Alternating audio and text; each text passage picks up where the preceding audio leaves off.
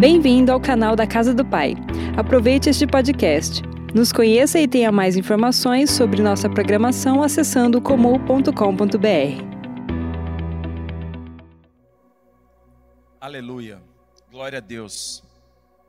Queridos, o pastor Samuel, ele está em BH, né? Belo Horizonte, Minas Gerais. Ele foi fazer o casamento do Filipão, né? O filho do pastor Natali mas ele está nos assistindo. Ele manda um abraço para cada um de nós aqui. E nós mandamos um abraço para você, Pastor Samuel, né? Que seja uma bênção esse casamento, essa noite, que você vai estar tá aí em nome de Jesus. Amém? Amém? Quem está comigo aqui? Querido, deixa eu dizer algo para você. Hoje é o segundo domingo da série Anseios. Domingo passado, o pastor Samuel falou a respeito de paz e de segurança. Nós temos que ir para os braços do Pai. Mas hoje, nessa manhã, nós falaremos a respeito de uma necessidade que todos nós temos. Fala comigo, fala relacionamentos. Mais alto, fala relacionamentos.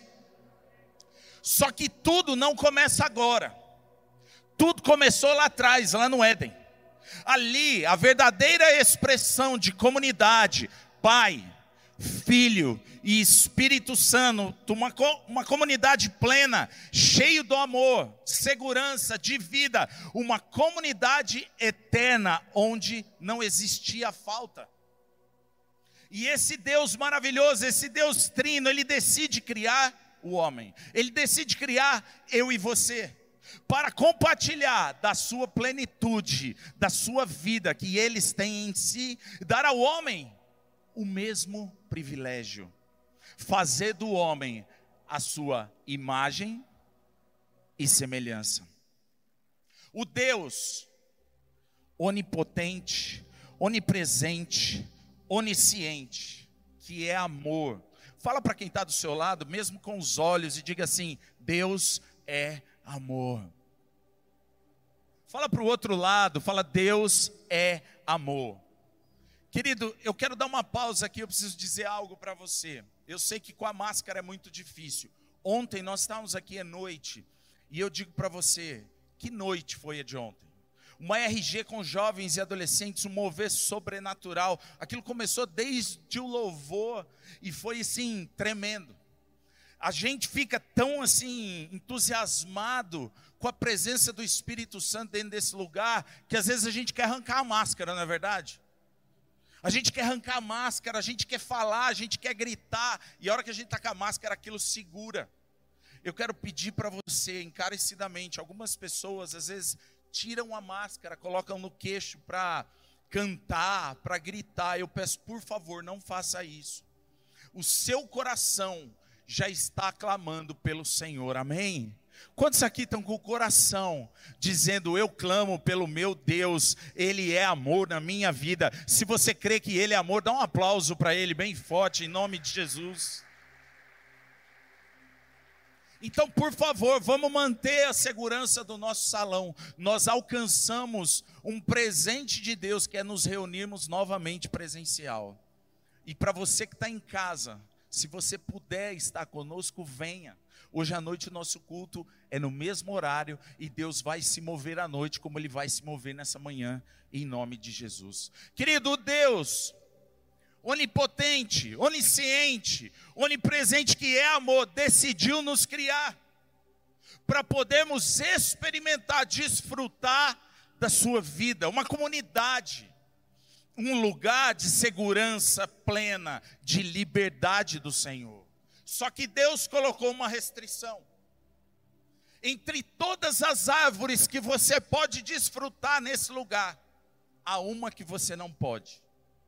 E Gênesis 2, versículo 16, pela NVI, o texto diz assim: E o Senhor Deus ordenou ao homem: coma livremente de qualquer árvore deste jardim. Versículo 17: Mas não coma da árvore do conhecimento do bem e do mal, porque no dia em que dela comer, certamente morrerás. E o que, que o homem fez? Com tudo aquilo que ele tem disponível, com aquela diversidade de comida, a diversidade de suprimento, ele foi exatamente onde ele não deveria. Ele fez o que ele não deveria ter feito. Ele preferiu romper com o Criador. Ele preferiu romper com a comunidade eterna em nome de uma coisa: da individualidade. Deus havia dito: isto aqui, esta fruta, vai separar a nossa comunhão, vai separar a nossa aliança. E esse papo da serpente lá de trás do Éden continua sendo o mesmo papo hoje. Gênesis capítulo 3, o texto diz assim: Mas você não pode comer o fruto dessa árvore? Por que não? E essa é a pergunta que muitas vezes a gente escuta. Por que não? Sabe o que, que é? É que se você comer dessa árvore, se comer dessa fruta, você vai descobrir quem você é o verdadeiro potencial que existe em você, a liberdade de ser quem você é, a liberdade de ser você, de não dar satisfação para ninguém, de ser igual a Deus. Quem falou que você precisa de comunidade? Só que essa promessa de liberdade, na verdade, trouxe escravidão trouxe prisão para o homem. O homem se tornou escravo da sua individualidade, se tornou separado de Deus. O homem não nasceu para viver só, o homem nasceu para viver em comunidade. Afinal de contas, todos nós precisamos de relacionamento. Deus nos fez a sua imagem e semelhança. Quando você olha para Deus, você está olhando para o Pai, para o Filho e para o Espírito Santo, para uma trindade que não tem separação. E Deus nos fez exatamente dessa maneira. Nos fez para sermos relacionais. Ele é um Deus que se relaciona. E querido, eu digo uma coisa para você: nós não temos ideia do impacto e dos danos emocionais que foram provocados pelo tempo de isolamento social a gente não faz ideia. Eu quero dar um exemplo para vocês. Desde sexta-feira, quando, quando eu estava junto com o Eliseu, nós fomos abastecer o carro. E quando nós chegamos no posto de gasolina, não tinha ninguém abastecendo, mas tinha, eu calculo ali em média de 200 a 300 pessoas em volta do posto de gasolina, consumindo tudo que havia ao seu redor. E o Eliseu ficou espantado e falou: Pai, olha o tanto de gente. Eu falei: Ué, mas você nunca viu isso? Mas olha o tanto de gente. E a gente ficou tanto tempo isolado que nós não estamos mais acostumados a ver tanta gente. Só que isso é uma necessidade do nosso coração. Ontem eu tive que desviar uma rua, porque era impossível passar em frente de um, de um bar, de um restaurante que tem aqui na Avenida Bandeirantes, na Rua Bandeirantes. A Rua Bandeirantes entre a 15 e a Avenida é, dos Araçás tem um, um café e um restaurante japonês. Querido, eu vou dizer uma coisa para você. Era impossível passar ali. Eu tive que desviar a minha rota porque não dava para passar. As pessoas estão necessitadas, elas estão clamando. Nós muitas vezes temos até dificuldades de segurar as pessoas, até do grupo de risco mas elas querem ver gente. Quando você olha para a prisão, quando você olha para a cadeia, o lugar mais terrível chama-se solitária. Sabe por quê? Porque a gente não foi criado para viver sozinho. Nós fomos criados para viver em comunidade. Não fomos criados para viver isolados. E essa é a importância de nós estarmos aqui reunidos. Quem está feliz de estar aqui? Eu vou perguntar de novo: quem está feliz de estar tá aqui? Faz um barulho para Jesus.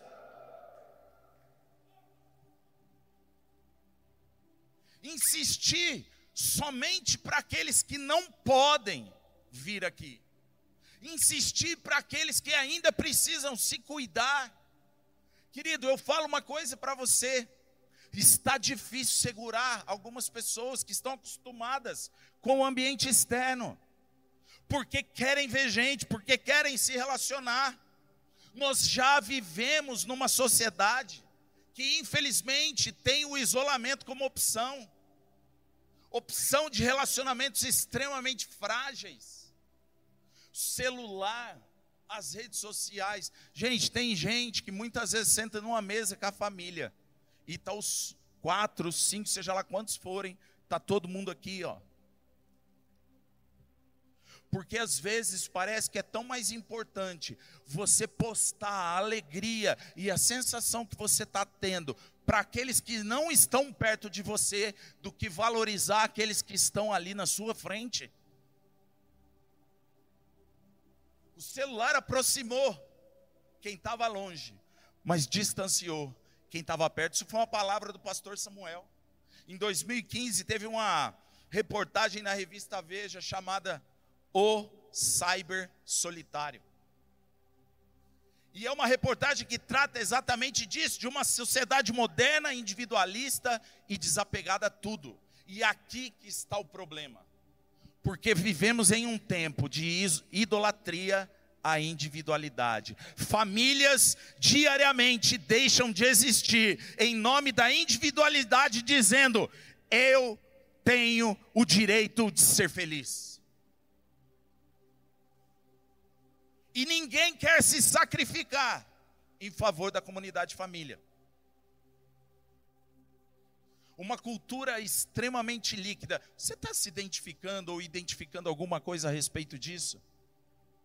Uma cultura extremamente líquida, centrada na veneração, na idolatria da individualidade, tem se levantado cada vez mais para impedir que vivamos em comunidade no casamento, na sociedade e até dentro da igreja. Mateus capítulo 24, versículo 12. Olha o que diz o texto, ele diz assim: "E por se multiplicar a iniquidade, o amor se esfriará de quase todos." Daí, presta atenção, querido. Daí a importância da igreja a importância da comunidade, porque sempre entendemos que este lugar onde nos reunimos é um lugar de segurança, de proteção, é um lugar de relacionamento, é um lugar onde as pessoas não se sentem sozinhas, é um lugar de compartilhamento, um lugar onde conhecemos o verdadeiro amor, o amor de Deus. E eu quero entrar agora na mensagem e dizer para vocês que falando sobre esse amor que conquista o nosso coração, eu queria que você abrisse comigo sua Bíblia em 2 Coríntios, capítulo 5. 2 Coríntios, capítulo 5, eu vou começar naquele versículo ali, o versículo 14. Olha o que diz o texto. Isso, na NVI. Olha o que diz o texto. Pois o amor de Cristo nos constrange. Você pode repetir isso comigo? Diz assim: o amor de Cristo.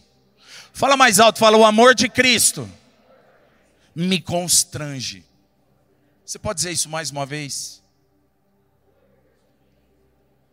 Pois o amor de Cristo nos constrange porque estamos convencidos que um morreu por todos, logo todos morreram. E aí o versículo 15 diz assim: E ele morreu por todos, para que aqueles que vivem já não vivam mais para si mesmos, mas para aquele que por eles morreu e ressuscitou. Querido, Deus está nos chamando. Deus está nos chamando para, em primeiro lugar, vivermos por Ele. É o que diz o texto aqui, mas para aquele, para vivermos para aquele que por todos nós morreu, mas ressuscitou. Esse amor constrangedor é um tipo, é um novo tipo de amor. Um amor que ninguém poderia sonhar. Porque para nós, amor sempre está ligado a quem merece o nosso amor. É como se nós fôssemos ditadores de níveis de amor e níveis de merecimento. E Jesus veio ao mundo para fazer algo extremamente constrangedor, para revelar esse amor tão diferente do nosso. Mateus capítulo 5, versículo 44 diz assim: Amem os seus inimigos. Amem os seus inimigos e orem por aqueles que os perseguem. Ele está dizendo nessa manhã, querido, para mim e para você, chegou outro tipo de amor. Eu sou a manifestação da forma do amor de Deus, em que você ama quem não merece. E daí ele explica isso que ele está dizendo no versículo 45. Porque se vocês fizerem assim, vocês venham a ser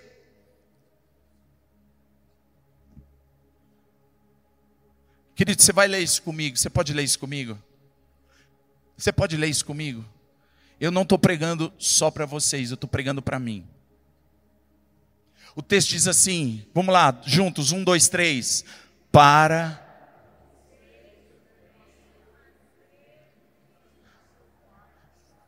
Espera lá, no três, amém?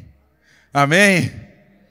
Você vai dizer essa frase, só que aonde estiver vocês, você vai dizer eu. Um, dois, três.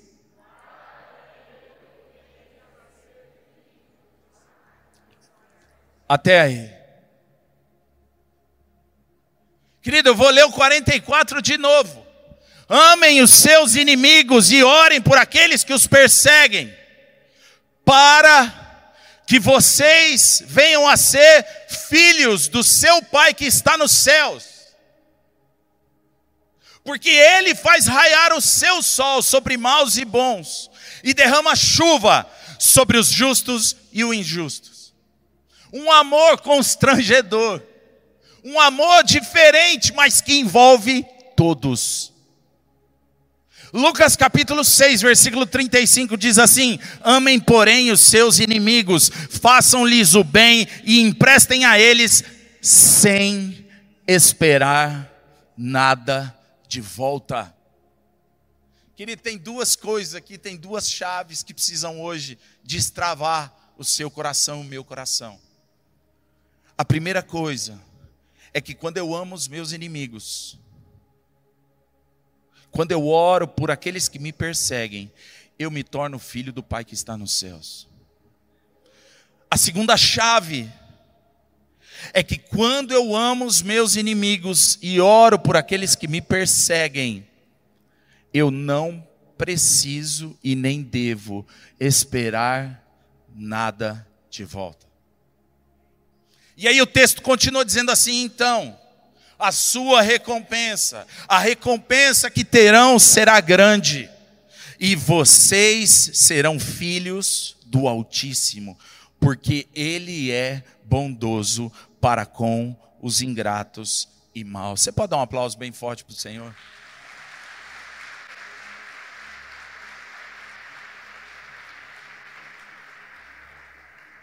Tem coisas que a gente preferia que não tivesse escrito, não é verdade? Eu não sei como é que foi o seu coração, o que, que você pensou agora. Mas uma coisa que eu estava ali embaixo orando, eu estou inserindo isso na palavra, não faz parte daquilo que está aqui. Mas uma coisa que Deus colocou no meu coração enquanto eu orava no momento de louvor, eu já estava com a mensagem na minha mente. E aquilo que Deus ministrou ao meu coração é que haviam corações aqui dentro desse lugar que hoje vão sair daqui de dentro e vão liberar perdão lá fora. Eu não sei se você está entendendo o que eu estou falando, mas Deus quer você como seu filho. Deus quer você como seu filho. Deus quer você como seu filho. Mas existem coisas que muitas vezes precisam ser destravadas.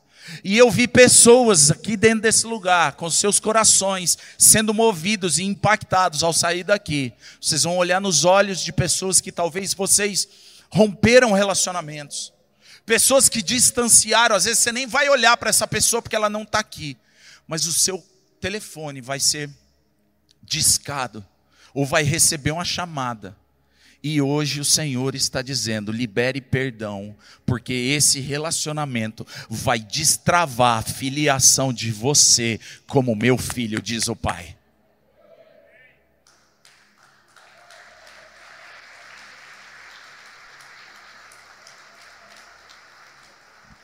A nossa cultura queria que isso não tivesse na palavra, queria que isso não tivesse na Bíblia.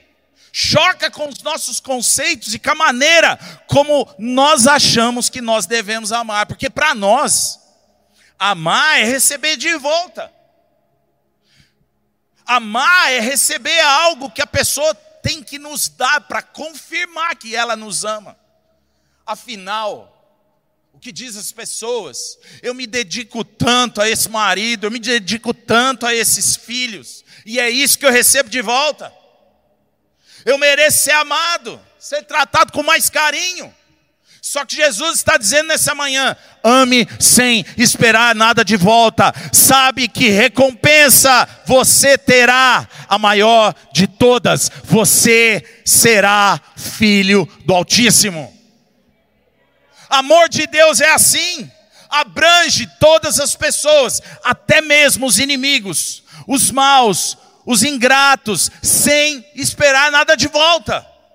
Pessoas que te magoaram, pessoas que te feriram, pessoas que te abandonaram. Mesmo assim, o Senhor está dizendo nessa manhã: eu faço nascer o sol sobre você, mas sobre essa pessoa também, porque eu amo você e amo essa pessoa também.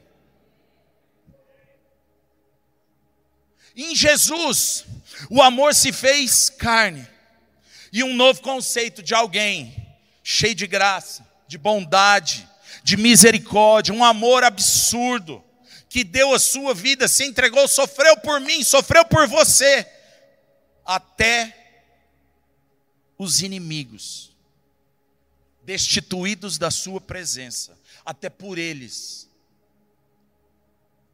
E Paulo, nesse texto de 2 Coríntios, ele diz: Esse amor me constrange. E eu quero lembrar de um profeta, eu quero lembrar do profeta Oséias um profeta diferenciado. Você passou pelo Minuto Jornada lá em, em Oséias ou não? Deixa eu ver. Deixa eu ver. Querido, não estou aqui para te cobrar, não, mas eu estou aqui para te dizer uma coisa. Aqui dentro dessas escrituras, tem coisas que vão descortinar um futuro de paz, um futuro de prosperidade sobre a sua vida, vão destravar o seu relacionamento com o seu pai. Oséias, um profeta diferenciado. E um dia Deus chega até ele e diz: Eu quero mostrar para Israel, para o meu povo, o meu amor. Eles não estão entendendo o quanto eu os amo. E Deus diz assim: Eu vou mostrar através de você esse amor. Como? Oséias, está na hora de você se casar.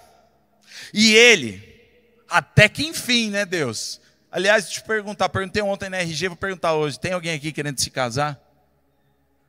Ali, ó. Tá com medo de se casar? Tem alguém aqui querendo se casar? Ele olha para um profeta e diz assim: Está na hora de você se casar. Está na hora de você mostrar como eu amo esse povo. E eu vou fazer isso através da sua vida e através do seu casamento. Oséias ficou feliz. Ele falou: é lógico, eu quero casar, já estava na minha hora. E Deus diz: você vai se casar com uma moça linda, uma mulher maravilhosa. O nome dela é Gomer. Oséias olha para Deus e fala assim: Quem? Gomer. Ele falou: É aquela Gomer que eu conheço? Ele falou: Sim. Só que Gomer, querido, não é assim. Não é uma flor que se cheire. Aliás, a palavra de Deus diz que ela já tinha sido cheirada por muitos. E Deus falou assim: É com ela que eu quero que você se case e ame. E o profeta obedeceu. Olhou para Deus e falou: Ok. E depois que eles se casaram, eles tiveram um filho. Está lá em Oséias 1, 3. A coisa parecia ir super bem. Mas depois desse filho, Gomer começou a ficar meio desbaratinada. Começou a ficar esquisita. O marido dormindo, ela na internet.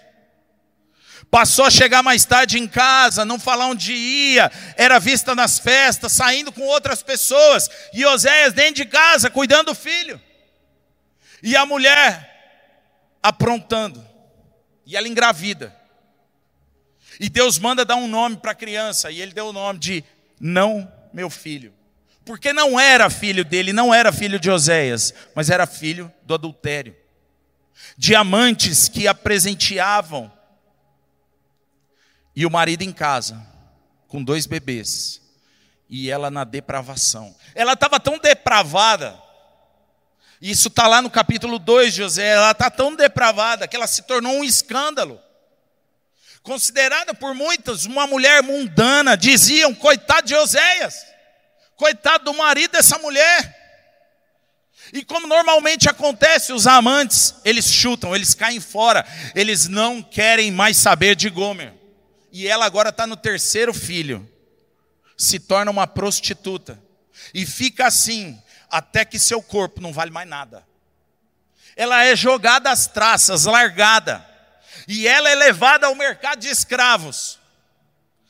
Roupa de escrava, preço de escrava, placa de escrava, um caco, um lixo, acabada, gasta, feia, ninguém queria. Os melhores escravos eram colocados na frente dela, e ela estava lá atrás, e ninguém compra Gomer. Está largada, ninguém quer aquilo. Anos passaram, o Oséias capítulo 3, o texto diz assim: vai lá e trate com amor a sua mulher. Querida, é difícil demais. Apesar de tudo que ela fez, compre e traga ela para casa. Pague por ela o preço mais caro, mesmo estando em liquidação. Versículo 2 de Oséias 3: paga como se fosse a escrava mais cara. E Deus disse: Eu estou pedindo para você fazer isso, porque quero mostrar ao meu povo como eu os amo, porque quero mostrar ao meu povo um amor diferente. Sim, eles estão procurando outros deuses. O meu povo tem me traído, tem virado as costas para mim tem me feito chorar, mas eu não desisto deles. Eu amo quem não merece. João capítulo 3, versículo 16, diz que Deus amou, diz que Deus amou, Deus amou.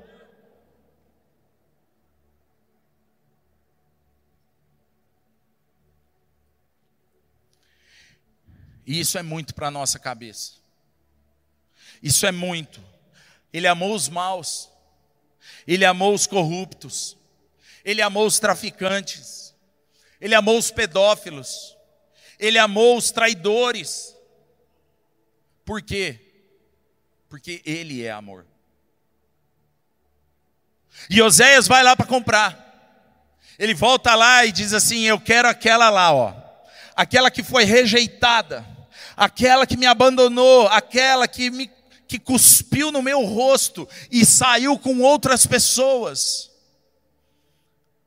Talvez ela naquele momento ela tentou se esconder, falar não, ele não vai me achar aqui. É muita vergonha para minha vida. É muita vergonha para mim. Mas ele disse assim: "Não, é você que eu quero. É você que eu vou amar". E no versículo 3 ele diz: "Eu vou te levar para casa". Você viverá comigo por muitos dias, não será mais prostituta nem de outro homem, eu viverei com você, eu te amarei.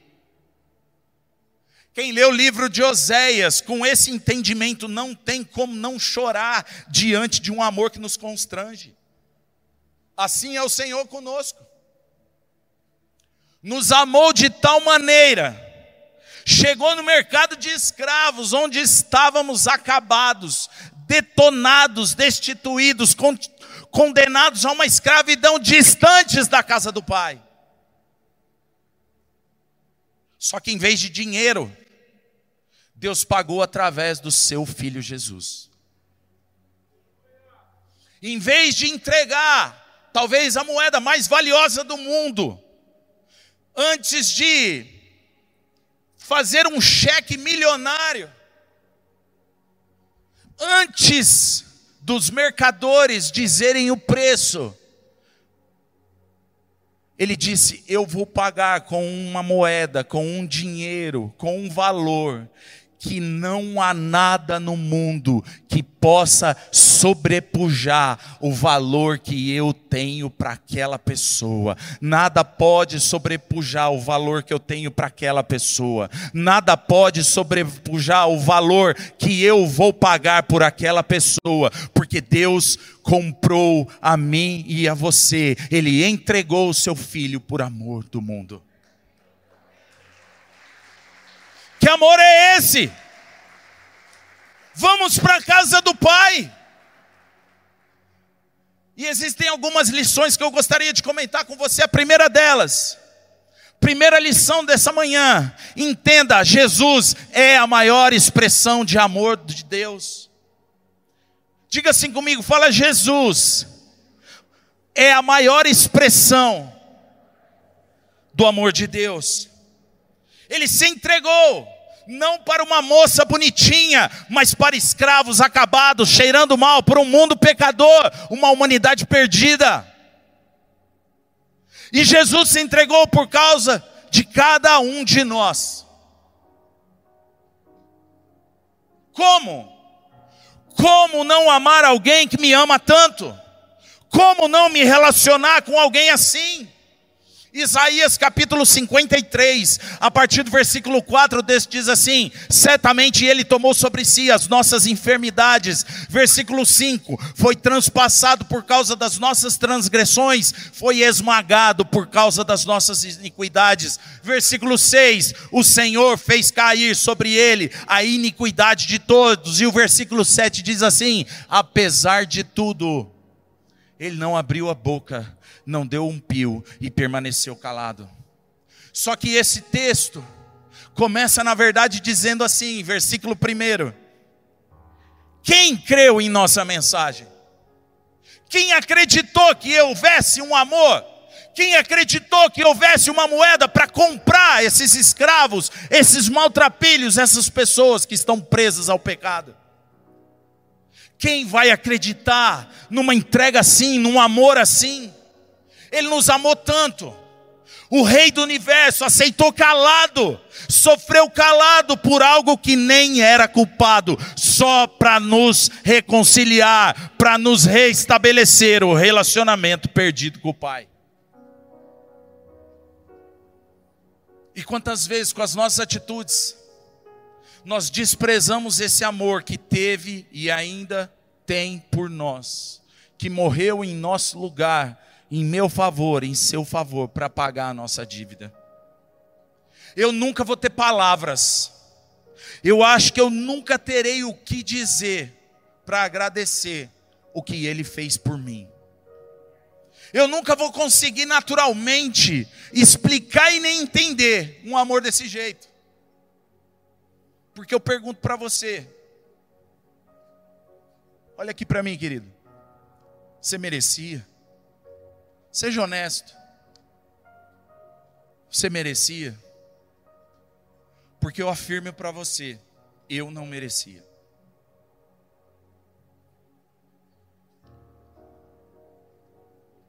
Quando eu olho para o Calvário, quando eu olho para aquela cruz, eu tenho que dizer: não tem como não amá-lo. Não tem como viver isolado. Não tem como abrir mão dele. Não tem como abrir mão da igreja. Não tem como abrir mão deste lugar do corpo visível de Cristo.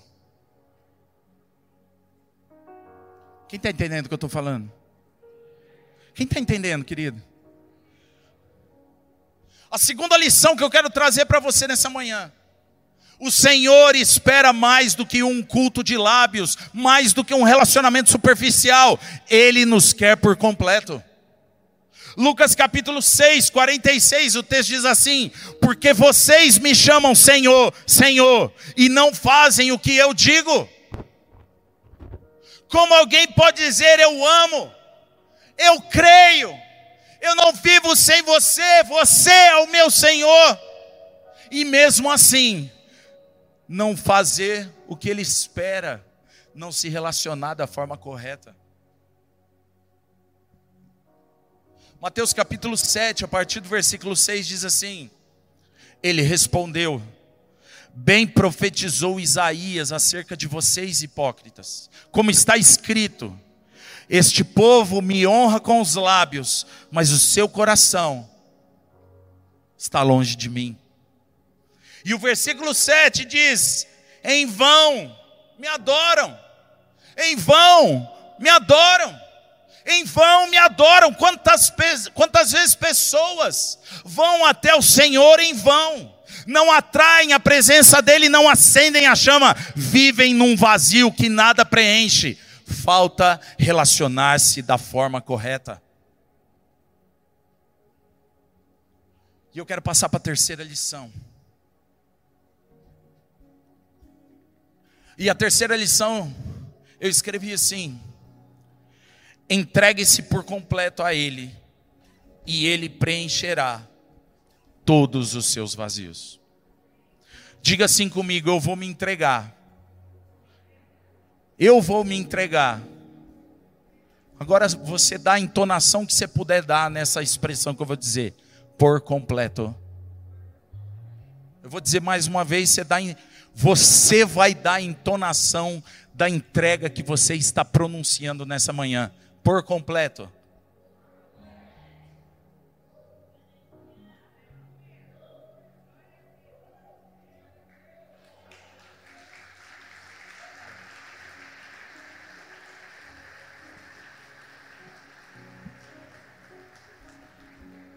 Querido, quando a gente se entrega por completo, não tem vazio. Quem está entendendo o que eu estou falando? Como pode o vazio ocupar o mesmo espaço do completo?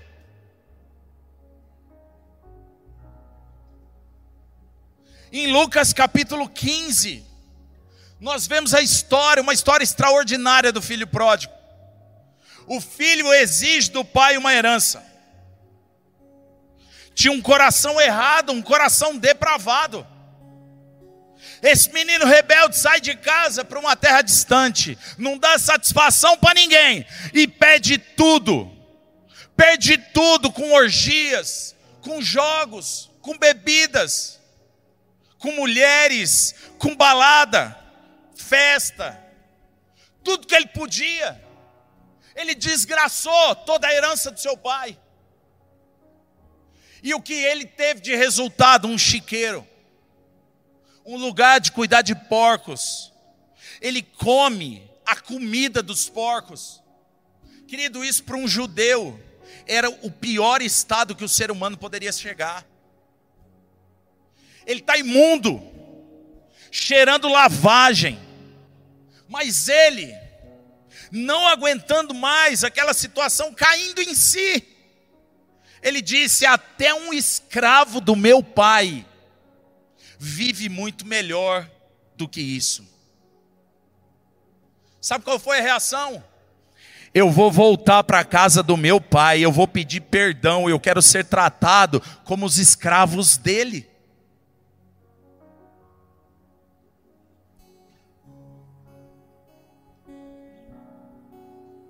Muitas vezes, é nessa situação que a gente está, mas não acredita estar. Porque esse jovem caiu em si.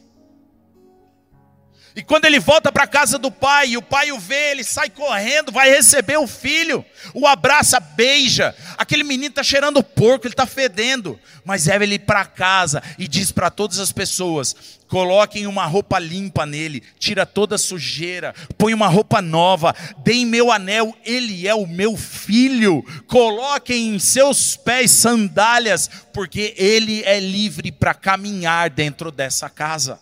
Ele faz uma grande festa para receber aquele filho. Sabe por quê, querido? Porque uma primícia básica dos céus é que quando um pecador se arrepende, os céus inteiros entram em festa. O que o Pai está fazendo é o que os céus fazem. E naquele momento maravilhoso, o irmão mais velho dá um passo para trás e fala: Que palhaçada é essa? Como assim? Festa. Esse cara para mim morreu. Olha o que ele fez com você, pai.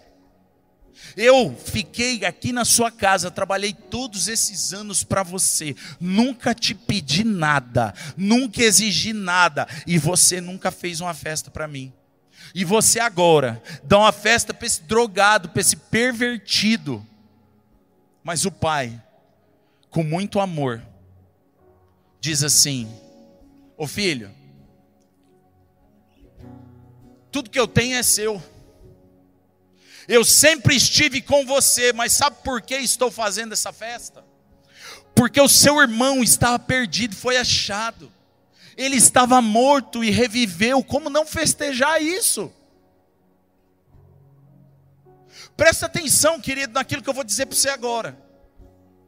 O filho mais velho, ele está na casa do pai, mas é infeliz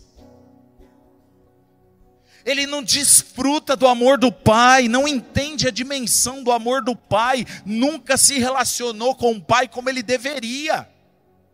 E porque não entende, acha que o pai é mau e injusto. Já o filho pródigo, mau, sacana, traidor, mas mesmo de longe, sabe o que, que ele disse? Meu pai é bom. Trata bem a todos. Até os escravos dele comem melhor do que isso que eu estou comendo. Eu quero voltar para a casa do meu pai. Um filho, mesmo perto, não consegue compreender o coração do pai. Querido, eu, eu pergunto para você: qual a diferença da atitude desses dois? Me diz. Eu quero que você me diga qual é a diferença, porque um, mesmo estando dentro da casa, não sabia desfrutar daquilo que o pai tinha, e esperou a primeira oportunidade para descarregar no pai aquilo que era angústia no seu coração, e aquele que está longe trai, gasta tudo que o pai tem, limpa a herança do pai, perde tudo lá fora, volta para a casa do pai porque reconhece que o pai tem um coração bom. E às vezes é assim. Às vezes a gente pergunta assim, igual essa música que eles vão cantar: sem ovelhas, uma se perde. Como que o pai vai largar 99 para ir atrás de uma? Sabe por quê? Porque o pai tem a confiança no seu coração e sabe que as 99 sabem desfrutar muito bem daquilo que ele tem para elas. Qual é o pai que aguentaria 99 reclamando porque ele foi atrás de uma?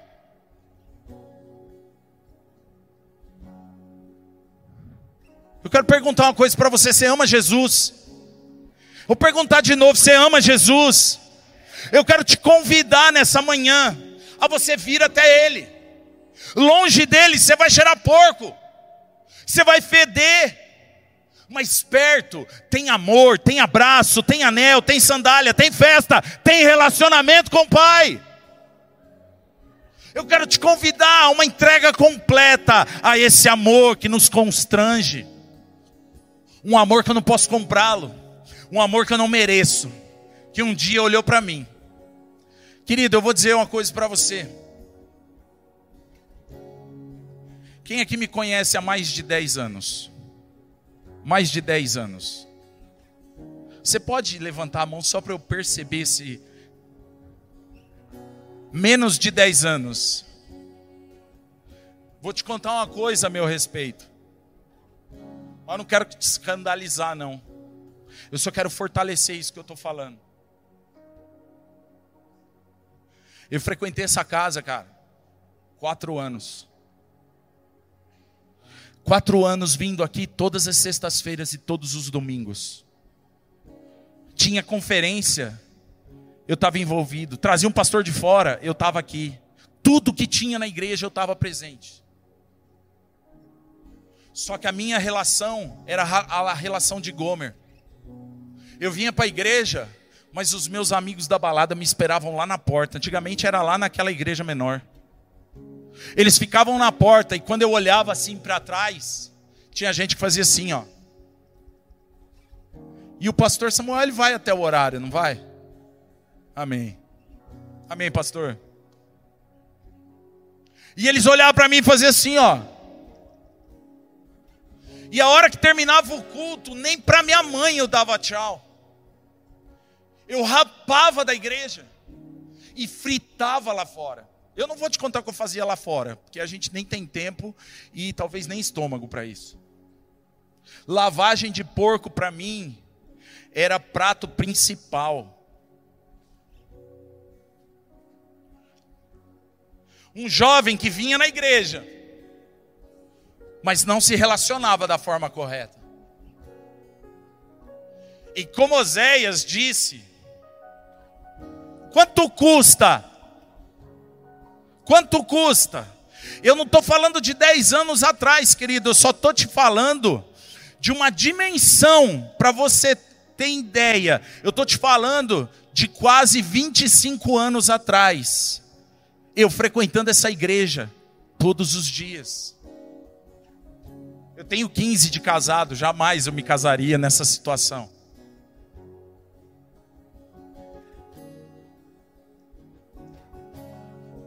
Só que o meu relacionamento estava lá e estava aqui. E quanto custava para Deus eu entender esse amor? Quanto custava para Deus eu permanecer nos braços? Quanto custa para Ele? Quanto custa para Ele cumprir o propósito que eu tenho para a vida dele? Querido, se você entrasse, se você olhasse para a minha vida lá no passado, talvez a sua, a nossa religiosidade jamais admitiria que eu estaria aqui em cima com o microfone na mão. Eu sou fruto de uma transformação genuína, porque eu me entreguei por completo. Não existe vazio dentro da minha vida. Deus encheu todos os espaços do meu coração.